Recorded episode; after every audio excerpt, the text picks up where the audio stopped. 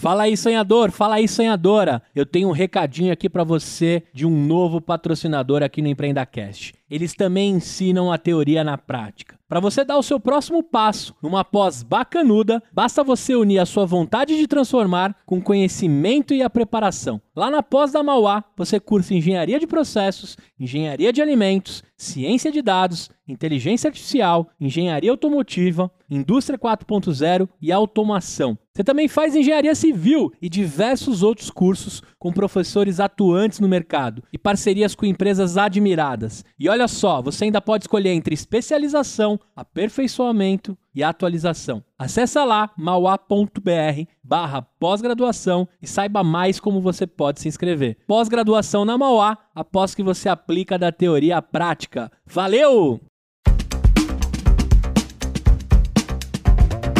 Começa agora o News Semanal, um programa de notícias do Empreenda Cast.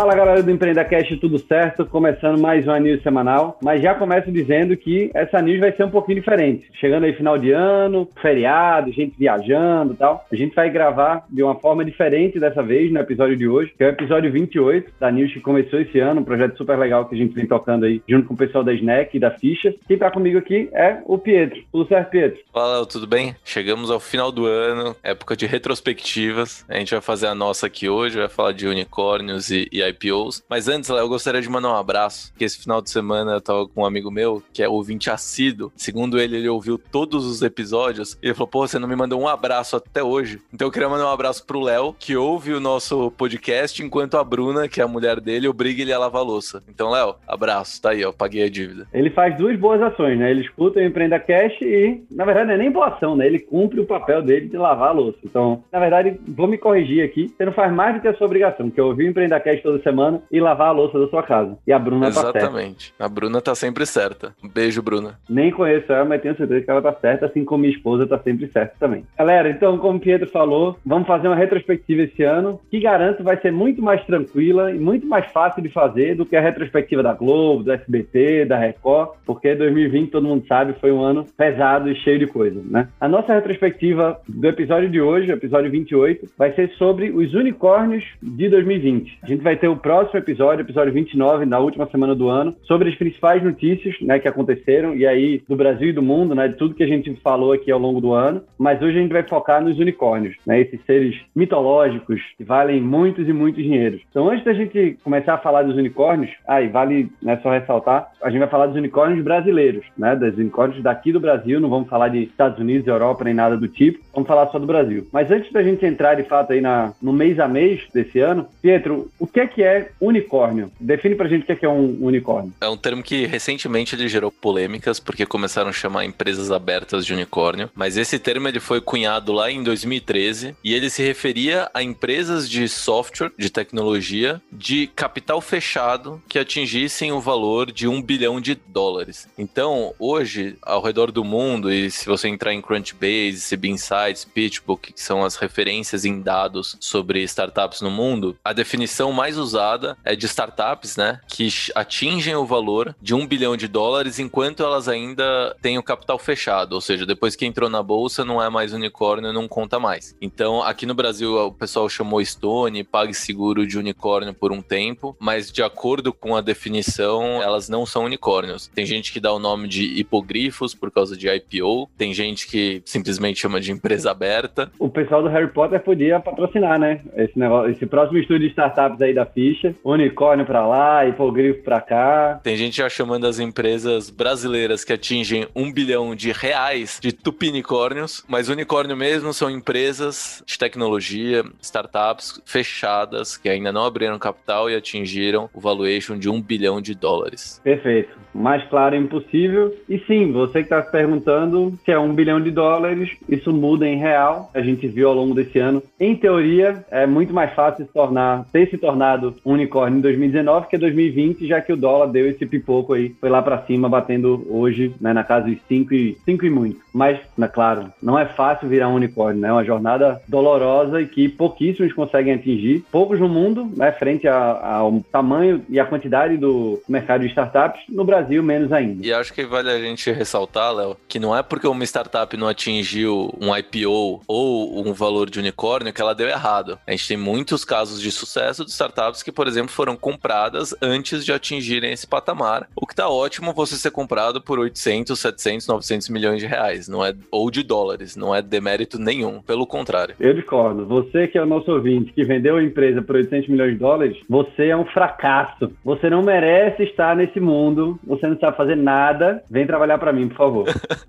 É. Essas centenas de milhões de dólares no seu bolso. Tá louco. Então, você que é, que é nosso ouvinte, que conseguiu chegar perto desse número, meus parabéns, sua jornada foi sofrida. E você que também não conseguiu, botou um dinheiro no bolso e vendeu sua empresa, você tá num grupo seleto de pessoas que fazem as empresas darem certo. Dar errado é mais comum do que dar certo. Então, minha solidariedade aqui como de empreendedor para empreendedor, todo mundo que consegue fazer uma jornada completa do negócio, levar seu negócio até uma venda ou uma aquisição por alguém ou um IPO, tem meu profundo respeito aqui. Bom, para fazer o gancho, acho que também o pessoal né, que tenta empreender e que acaba não dando certo é da jornada. Muitos empreendedores que a gente fala aqui, que fazem parte ou que fundaram alguns desses unicórnios, tiveram outras empresas antes, falharam, receberam aportes milionários e gastaram dinheiro e não conseguiram converter aquilo no negócio. Então você que tá triste aí porque perdeu 20 mil reais fazendo sua empresa, pensa que tem um bocado de gente aqui que perdeu milhões e não deu certo. Tinha milhões, tinha time, tinha tudo e não conseguiu fazer dar certo. Por vários motivos, né? Não é necessariamente por incompetência do empreendedor. Vale deixar isso bem claro. É, o importante é fazer tudo direitinho, ser transparente com os investidores e com o seu time. E dá errado a partir do jogo. Todo investidor que coloca dinheiro numa, numa startup sabe que aquilo tem uma chance maior de dar errado do que dar certo e por isso isso os retornos desproporcionais de 10, 20, 100, mil vezes o valor investido.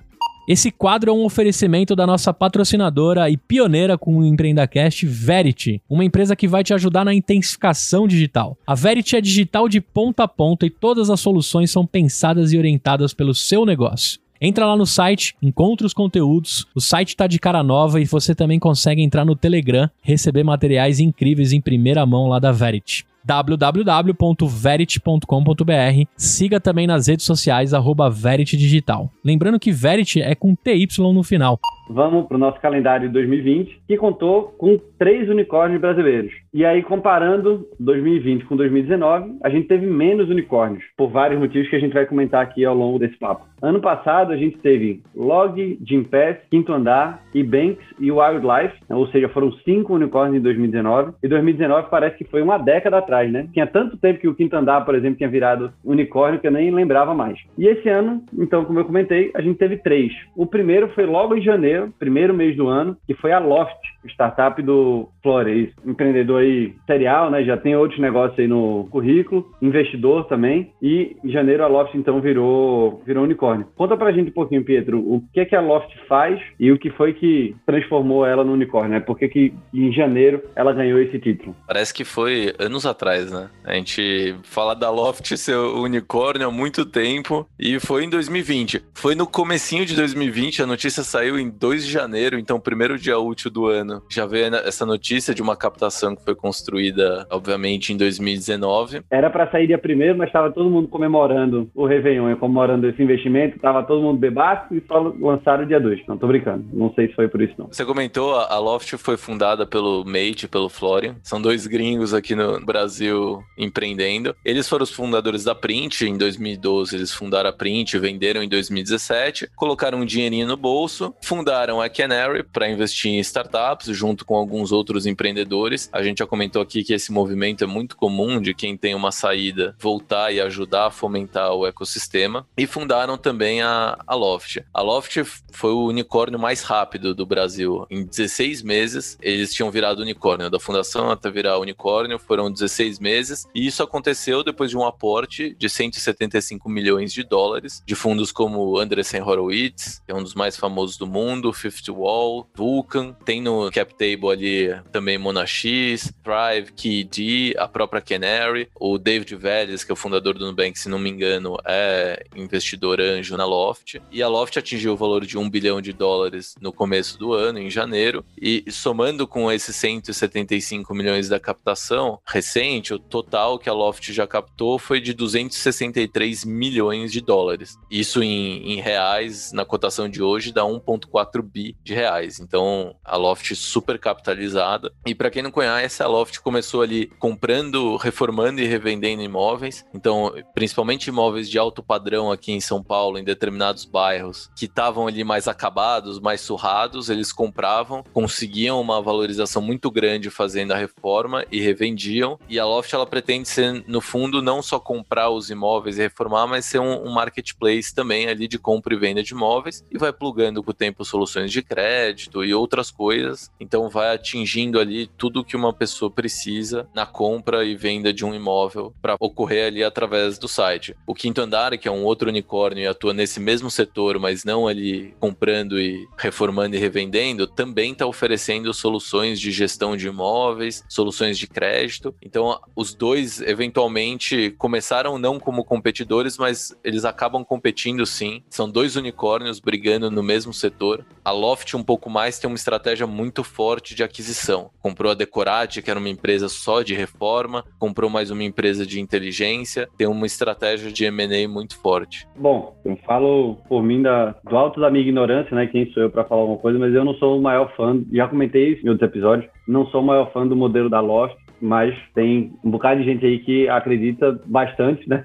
Deu para ver aí alguns bilhões de motivos para acreditar na Loft, mas todos que dê certo do mesmo jeito. E é legal que o você comentou, né? Tanto do Mate terem fundado a, a Canary, porque né, eles pegam um aprendizado que eles tiveram no primeiro negócio, né? Tiveram exit, e voltam para ajudar o mercado né, e, ajudar esses empreendedores. Então, de fato, um movimento super legal que a gente vê de uma forma super recorrente, não só no Brasil, mas nos Estados Unidos também. Mas antes da gente ir para o próximo unicórnio, Pietro, deixa eu te perguntar uma coisa. Beleza, a gente falou que ah, é uma empresa de capital fechado que vale um bilhão de dólares. Mas como é que a galera chega nesse um bilhão de dólares? Quem é que diz que vale um bilhão de dólares? Porque se eu chegar para minha mãe, ela vai dizer que eu valho mais que um bilhão de dólares. Eu posso me considerar um unicórnio também ou não? Se eu tenho um meio, eu sou um CNPJ, capital fechado, alguém falou que eu valho um bilhão de dólares e eu sou um unicórnio. É assim, não? É quase assim, só que no caso, normalmente quem fala são investidores respeitados respeitados e não nossos familiares. Minha mãe é respeitada, cara. Tô brincando. Cara, no final é uma combinação de jogo. Porra, se, se eu colocar um, um, real na sua empresa a um valuation de um bilhão de dólares, teoricamente você é um unicórnio. Mas ninguém vai levar a sério eu e você falando que a gente tem um unicórnio. Agora, se o SoftBank fala que é um unicórnio, é um unicórnio. Então, no final, é a briga do valuation, de como faz valuation de startup. No final, os investidores concordaram em colocar 175 milhões milhões na Loft, avaliando ela a um bilhão de dólares. Um pouco mais, tá? Porque eles falam em mais de um bilhão de dólares, eles não falam exatamente enquanto a Loft foi avaliada. Então, é meio que eles têm as métricas deles de receita, crescimento, diversas métricas ali que no final elas podem ser muito esticadas, mas é um, é um acordo. É um bando de investidores que o mercado reconhece e respeita, falando que aquela empresa está recebendo um aporte num valuation de mais de um bilhão de dólares. É muito diferente do mercado aberto, onde você pega o preço da ação, conta o número de ações que a empresa tem e você chega na capitalização de mercado ou market cap da empresa. Aqui é o empreendedor e os investidores apertando a mão falando essa empresa vale isso. No fim das contas é uma grande regra de três. Eu te dou X milhões por X%, fazemos uma regra de três aqui, todo mundo passou na sexta série em matemática, então lembra como é que faz a regra de três, e aí você vê qual é o valor total da, da empresa. Claro que, né, quando você vai fazer né, valuation, vai analisar todos os pormenores ali, as entranhas das startups, tem um zilhão de coisas para você considerar. Não é tão simples assim, né? Tipo, ah, tá aqui um, eu diria um DOC, mas agora um Pix, né? Tá aqui um Pix de X milhões e, e acabou, né? Tem um bocado de coisa envolvida. Então, mas só para a gente entender, de fato, tem essa, é esse acordo do mercado, né? Esse alinhamento de que você faz essa regra de três aí com o que foi investido e chega no, no valuation geral dessa empresa de capital fechado. Exato. E esse ano também teve transação polêmica que a gente comenta no final, que é a do C6, que uns falaram falaram em unicórnio, outros não falaram unicórnio. Vamos passar aqui pelos três unicórnios e depois a gente comenta dessa transação. Então, depois de setembro, depois do anúncio aí da VTEX como unicórnio, a gente teve o próximo em dezembro, que foi Acreditas, né, do Sérgio, é empresa de crédito, na sua essência. O Pietro vai contar um pouquinho mais de detalhe do que, é que Acreditas faz, de fato. E o Sérgio, né, acho que vale comentar, mais um estrangeiro. Então, dos três unicórnios desse ano, Loft e Creditas, né, então dois de três, foram fundados né, e são tocados por estrangeiros. Que é uma coisa que a gente tem visto né, bastante aqui no Brasil, né, estrangeiros vindo e criando empresas de, de sucesso. Então, no ano passado, né, teve a própria Log como unicórnio também, que é do Fab, que também é estrangeiro. Então, a gente tem visto né, um, um time seleto de empreendedores vindo de fora para criar negócios aqui. Fica tanto a dica para os empreendedores brasileiros brasileiros. Pô, vamos olhar para o nosso país aqui que tem oportunidade e tem muita gente vendo, né? Às vezes a gente que não está se ligando tanto nisso. Mas bom, acreditas, dezembro para fechar o ano, é uma empresa também que vinha crescendo bastante, todo mundo fala super bem dela. Conta um pouquinho mais, Pietro, o que, é que Acreditas faz e por que, que esse anúncio de unicórnio é tão importante. Essa figurinha carimbada. Em, em julho de 2019, eles tinham levantado já 230 milhões, um pouco mais, de dólares, em uma transação que avaliou a empresa em 900 milhões de dólares dólares. Então ali quase. A gente perto de um bilhão, a gente tem essa esticada. Ah, pô, acho que vale 900, 950. Pô, fecha em um bilhão, porque você tem um caráter de marketing aí que no final acaba sendo importante. Se você for pegar a lista das centenas de unicórnios que tem no mundo, vários deles têm o valor exato de um bilhão. Não é coincidência, é porque todo mundo que fica próximo de um bilhão, eles arredondam para um bilhão para fazer a notícia e para aumentar a visibilidade. Acreditas não fez isso. Ela foi avaliada em aproximadamente aproximadamente 900 milhões. Não foi aberto, mas acabou saindo em alguns veículos de informação. Então, para um bilhão era, era um passo. E aconteceu no apagar das são luzes. São 100 milhões, né? Não que são 100 milhões para um bilhão, né? Quando você troca de M para B. É, eu fico imaginando o Pietro nas aulas de matemática. Não, professor, deu 24 mil aqui o resultado. Tá certo também. Mas, Pietro, era para dar 1 milhão e 200. Não, professor, isso é arredondamento. tá tudo certo. A senhora vai ver que um dia eu tô certo, viu? E aí tá aí. Como é que era o nome da sua professora de matemática? Você lembra? Ou é melhor Putz, não falar? Várias. Tive é várias. melhor nem, nem, falar, tá vendo, professor de matemática? O Pietro deu certo aí, né? Mostrou que a estratégia dele de matemática estava correta, a senhora que não era visionária o suficiente. Tá vendo? De 900 milhões para um bilhão, pô, é, é, um pulo. Mas agora, de fato, acreditas. E foi logo depois da nossa news, a gente acabou de gravar, no dia seguinte saiu a notícia. Vocês vão falar que a gente tá dando notícia atrasada, que a gente não deu na outra. O Acredita sacaneou a gente, divulgou numa sexta-feira, logo depois da nossa news. Mas foi uma rodada que eles levantaram 255 milhões de dólares. Foi liderado pelo LGT Lightstone e acompanhado pelo SoftBank e pela Kazek, que já eram investidores na empresa. E ela foi avaliada em 1,75 bi de dólar. Então ela quase dobrou o valor aí. Eles começaram lá atrás com outro nome, chamava Bank Fácil. Por um tempo eles foram um marketplace de crédito, aí depois virou crédito com garantia, tanto em imóvel quanto automóvel. Garantia em automóvel foi de fato o que fez Acreditas escalar, então você dá o seu automóvel ou o seu imóvel em garantia, eles te dão um crédito mais barato. E eles estão entrando forte no mercado consignado. Começaram ali em 2019 com a aquisição da Creditu, que era uma empresa só de crédito consignado, e agora estão crescendo o portfólio e também estão expandindo para outros países, principalmente a América Latina. Ao total, a empresa já levantou mais de 570 milhões de dólares e nos nove primeiros meses desse ano, eles atingiram um portfólio de crédito superior a um bilhão de dólares e a receita foi superior a 230 milhões de dólares. Então, justifica bem aí o valuation, né, no que a gente estava falando antes. E Acreditas é uma das, acho que, primeiras startups do Brasil a serem conhecidas meio que não pela população total, mas por grande parte. Acho que junto com o Nubank é um dos nomes que se destacaram primeiro, assim, na mídia e coincidência também junto com o Nubank, que nem você falou, fundado por um estrangeiro. E bom, gente, esses foram os três novos unicórnios que a gente teve em 2020, que se juntaram aí né, alguns outros que foram sendo validados em 2019, 2018. Será que o pessoal da Acredita chega pro pessoal de 2019 e fala assim: eu sou mais do que você, no meu ano o dólar tava mais alto. Se fosse com dólar 3,50, eu tinha feito isso muito fácil. Será que os caras ficam brigando assim? Tem o, o clubinho dos unicórnios? Ah, tem o clubinho do pessoal do bolso cheio, né? Eu não fui convidado ainda, não sei porquê, mas um dia. Também não, acho que esqueceram de mandar a carta pra gente. Sabe nada, tem que. É tudo digital, rapaz. Esse negócio de carta tá, é coisa do passado. Bom, mas tivemos então né, três unicórnios esse ano, ao contrário dos cinco do ano passado. Mas lembrando que, por motivos óbvios, ao longo desse ano a gente teve um impacto bastante considerável e naturalmente acabou influenciando nos investimentos como um todo. Uma coisa que eu percebi que nenhum deles, né, desses três desse ano, virou unicórnio por causa do investimento do SoftBank, que ano passado teve investimento deles. SoftBank super famoso aí por botar rios e rios de dinheiro em várias startups. Também, né, o SoftBank passou nos últimos tempos aí, principalmente depois do escândalo do, do WeWork, passou por um escrutínio global. Depois daquela apresentação do Masa, que estava caindo e ia virar assim, maravilhoso, mais ainda. Não sei se isso influenciou, né? Esse foi um ano também que a gente até comentou na news, que o André Maciel, né, estava tocando o SoftBank aqui no Brasil, saiu do SoftBank para montar o fundo dele. Não sei também se abalaram as estruturas por ali, mas né, achei curioso né, de não termos nenhum SoftBank tornando eles unicórnios, né? Mas o SoftBank já tinha investido na própria FTX inacreditas em rodadas anteriores, então ela tá ali de alguma forma, mas não estava na rodada virada de unicórnio, né? É, eu acho que teve, você comentou bem o caso do WeWork, acho que foi um aprendizado muito grande porque a única empresa que falou que o WeWork valia tudo aquilo, nesses acordos que a gente falou aqui de aperto de mão, eu invisto nesse valuation, foi o SoftBank. Porque eu não me lembro exatamente o número, mas acho que foi 9 bilhões, que foi a última rodada que você teve investidores sem ser o SoftBank entrando e fazendo follow-on. Depois, quando foi crescendo, 17, 30, 42, foi só o SoftBank fazendo aportes. Eu tô chutando aqui, mas acho que eles aprenderam a lição. E você ter um, outros fundos fundos, outros nomes importantes do mercado, outras cabeças pensantes validando ali o seu investimento, é super importante.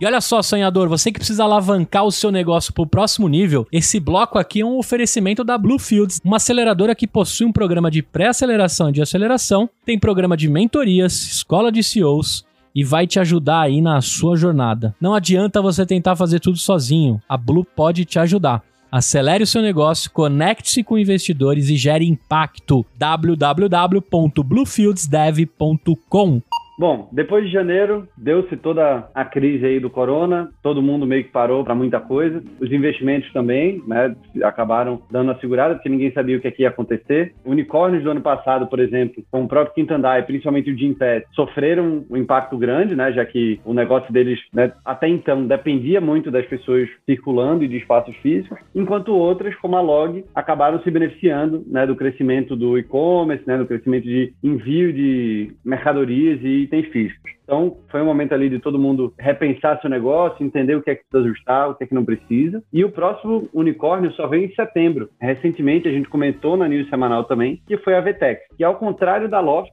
foi criada e virou unicórnio no espaço de tempo de 16 meses. A VTEX existe aí há, se eu não me engano, mais de 10 anos, né? Tem uma, uma trajetória bem legal, né? A VTEX, para quem não conhece, é uma grande plataforma digital para suportar desde pequenos negócios até grandes varejistas em nível global, inclusive. Se não me engano, eles anunciaram uma parceria com a Motorola para ser a, a, plataforma global da Motorola de e-commerce. Né? Então, eles têm um, uma suíte de funcionalidades super legal. E tiveram a jornada, né? Os sócios deles também são super capazes. Eu tive a oportunidade de já ver algumas palestras do Mariano, um cara né, super fora da curva, tem uma visão muito legal de e-commerce. E em setembro, eles viraram, então, o unicórnio. Comenta um pouquinho, Pietro. A Vetex tem uma jornada bem diferente mesmo. Ela foi fundada lá em 99, então são, são aí 20 anos. E por muito tempo a Vetex cresceu sem muita gente conhecer, porque fazia uma empresa de back, era só conhecida pelo pessoal do setor. Uma empresa de back, só para só pra vocês saberem, gente, só para explicar. Não é droga. É uma empresa da parte de back-office e back-end, né? Não é que tá ali do negócio para trás, tá para dentro da empresa. Só para esclarecer, Polícia Federal. Não é cannabis tech. Não. É, é back-end. Dá dinheiro também, viu? Dá dinheiro. Dá, nos Estados Unidos já tá, já é um mercado grande. Mas enfim, voltando aqui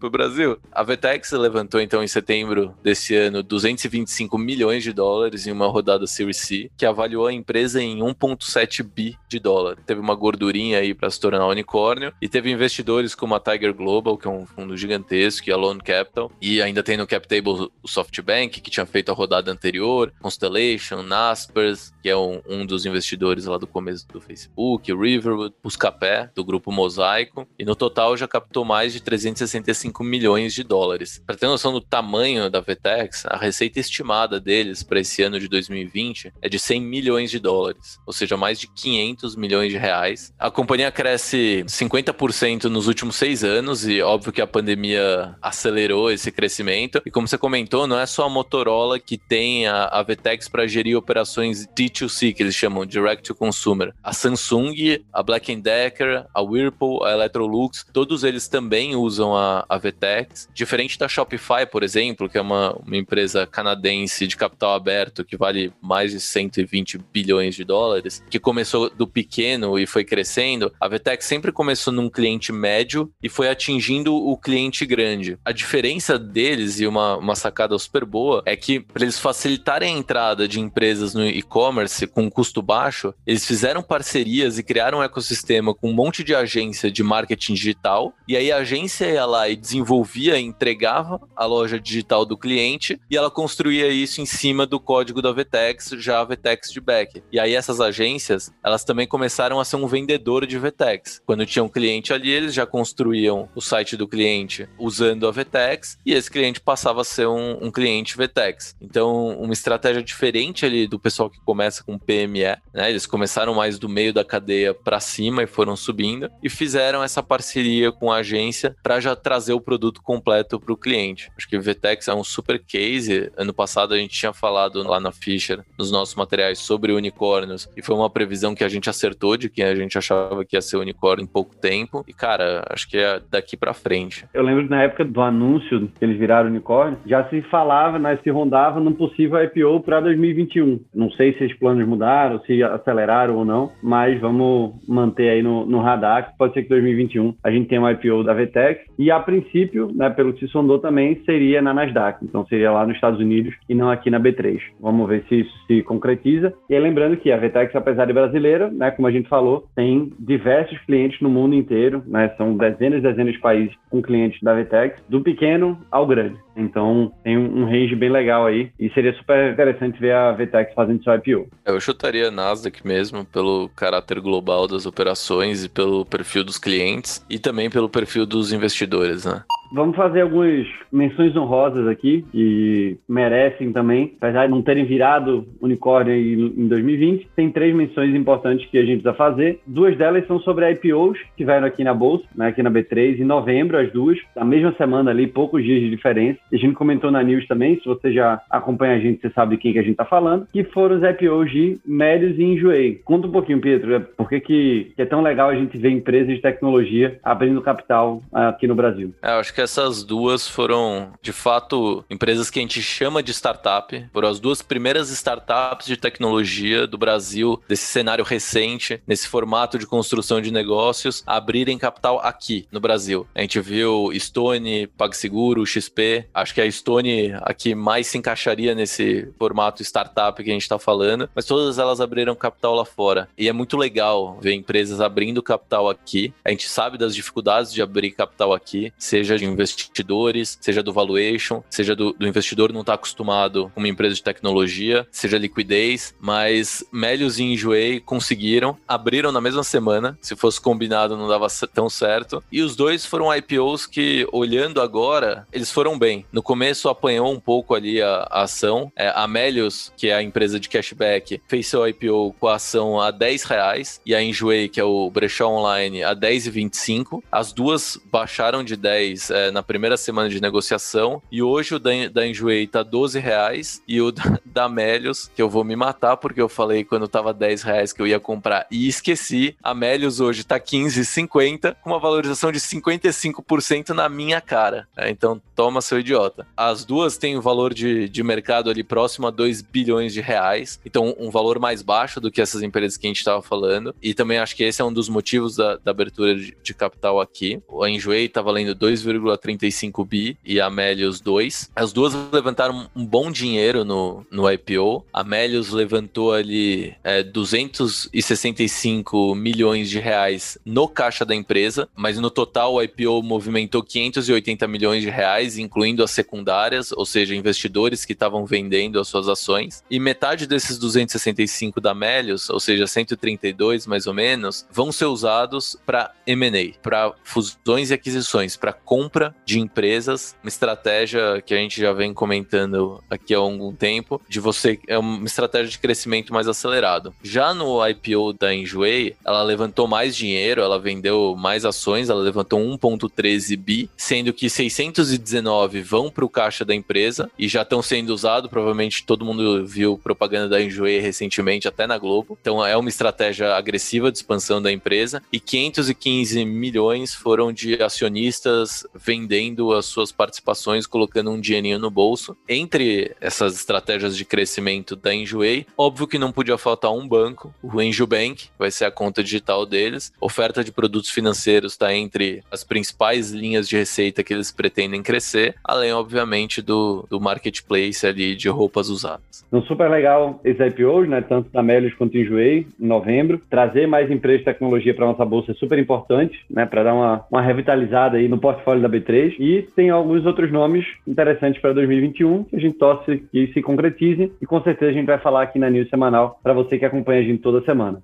E aí, sonhadores, eu tenho mais uma novidade agora da nossa patrocinadora Fit Anywhere. Além do melhor aplicativo para você malhar aí da sua casa ou você ter a ajuda do aplicativo deles para malhar na sua academia, a Fit agora também tem o seu podcast e eles estão entrevistando empreendedores, tem episódios sensacionais saindo. E eu te convido aí no Spotify a acessar Fit Anywhere, o podcast deles. O nosso amigo Rabino, o Pessa, tem feito episódios incríveis. E o último que tem lá, eu convido vocês a escutarem, eu achei maneiríssimo, uma hora de papo, mulheres empreendedoras e as suas histórias inspiradoras. Dá uma conferida lá no Fit Anywhere, o podcast do Rabino mais maluco que a gente conhece.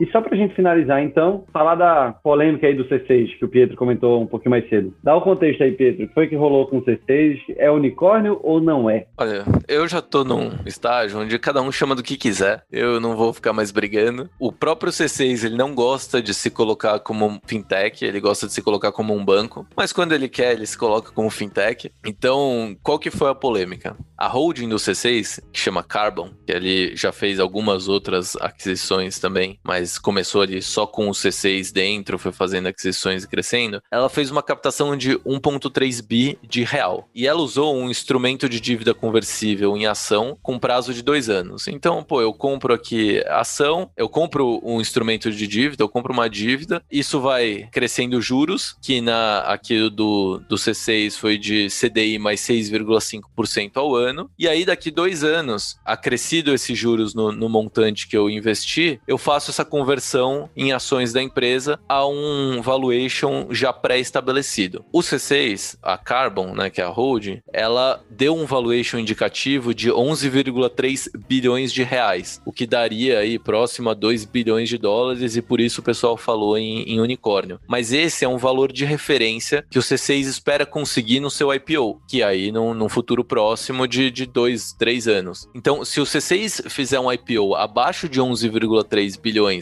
os investidores vão ter um retorno mínimo de 33% no que eles investiram, e aí vão converter. Então, por exemplo, eu investi 1 bilhão, o C6 fez uma captação a 10 bilhões, que é abaixo do 11,3, eu vou colocar 33% nesse 1 bilhão, então vai ser 1,33 bilhão que eu vou ter que converter, e eu vou converter nesse valuation de, de 10 bilhões, então eu vou ter ali 13,3% da empresa. Se o IPO sair acima dos 11 bi, os investidores é, se aproveitam aproveitam desse upside e vão ter ali o 1,3 acrescido de CDI mais 6,5 ao ano, convertido em um valuation de 11,3 bilhões. Então, teve gente que deu a notícia rápido e chamou de unicórnio, e teve portal que deu a, não deu a notícia na hora e depois falou: "Eu não vou chamar de unicórnio, para mim essa é uma transação diferente". Tá na dele, tá defendendo dele. Você aí em casa, se quiser, chama o, o C6 de unicórnio. Nas listas que a gente tem visto, o pessoal não tem chamado o C6 de unicórnio. Tem a discussão se o C6 é uma startup ou não é uma startup. Eu não vou ficar brigando por isso. Cada um chama do que quiser. O fato é que eles estão com o bolso cheio de dinheiro. Bom, gente,